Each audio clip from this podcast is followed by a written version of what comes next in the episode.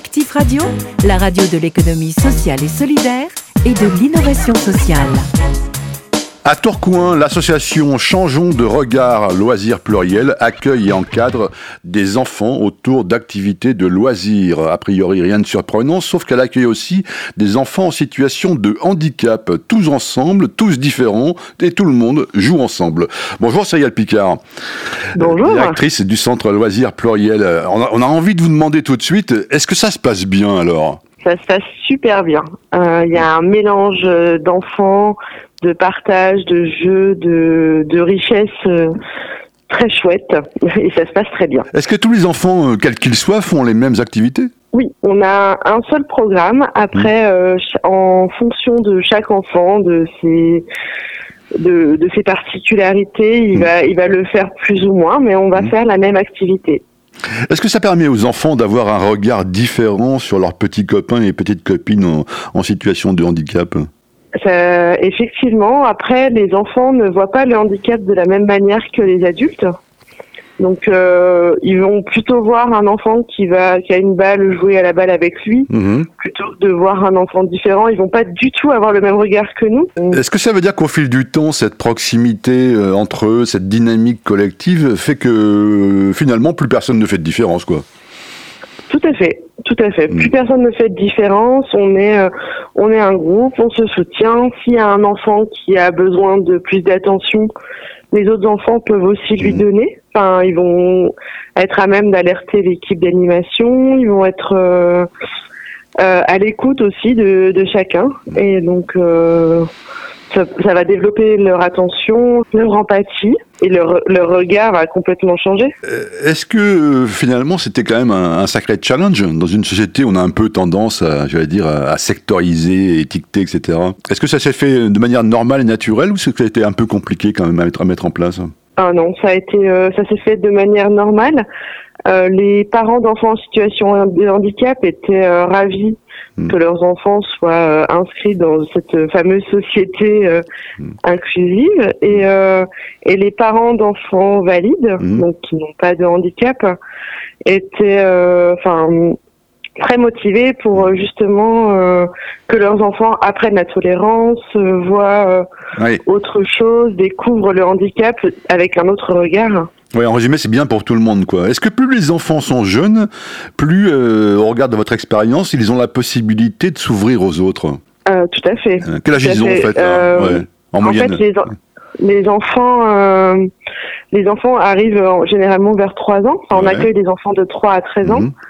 Et en fait, une fois que les enfants sont inscrits au centre de loisirs, ils ont leur place garantie jusqu'à leurs 13 ans. Mhm. Et ensuite, euh, pour les enfants de 13 à 18 ans, il y a le service Capado qui va euh, prolonger cette activité-là, mais uniquement sur les samedis hors vacances scolaires. Mhm.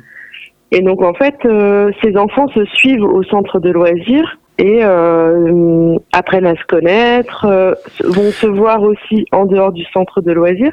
Mais est-ce que, est-ce que, est-ce que, pardon, est-ce que, euh, pour revenir à ma question, est-ce que plus ils sont jeunes, finalement, plus ils ont une facilité à s'ouvrir aux autres ou pas? Tout à fait. Justement, euh, ils le voient dès le plus jeune âge, donc après, euh, Mm. c'est normal pour eux. Enfin, Mhm. c'est, euh, ils ne voient, ils vont pas voir le, bah, ils vont plus voir le handicap et Mhm. ils vont pas voir Mhm.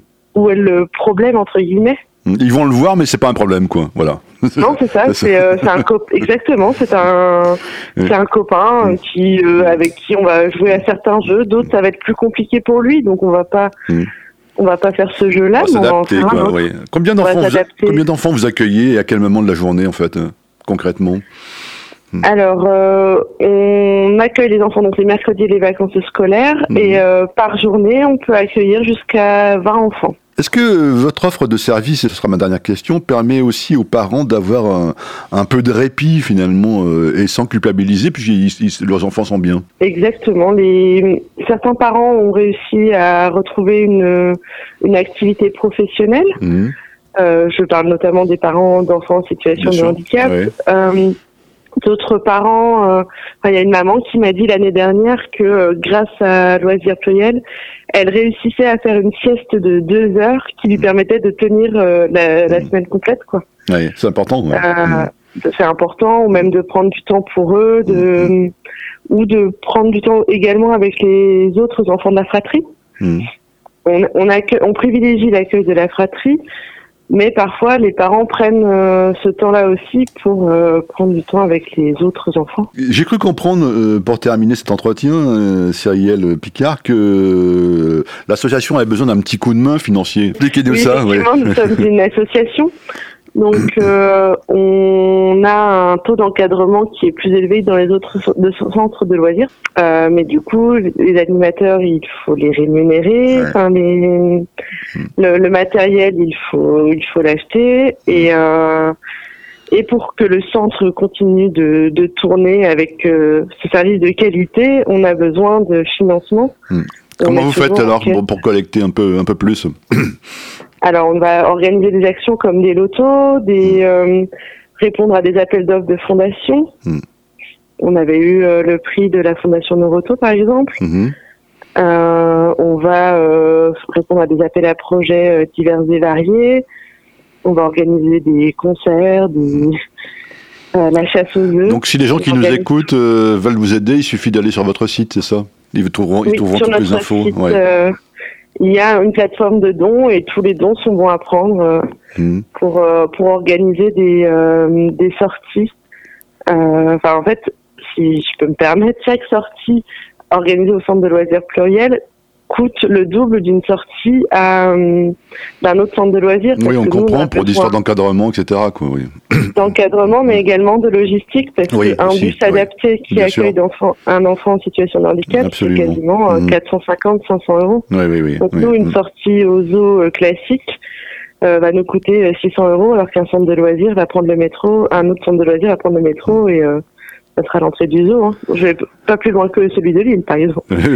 Soyons concrets, donc sur le, site, c'est quoi? Dites-nous. Euh, donc euh, le site, c'est euh, lp-du6 tourcoing.loisir avec un s du 6 pluriel.com. Parfait. Merci infiniment, Cyrielle Picard, d'avoir répondu euh, à, à nos questions sur ce qui est euh, voilà, une bonne idée euh, inclusive et qui fait plaisir Oui. à tout le monde, aux, aux enfants comme aux parents. L'économie sociale et solidaire, c'est Actif Radio.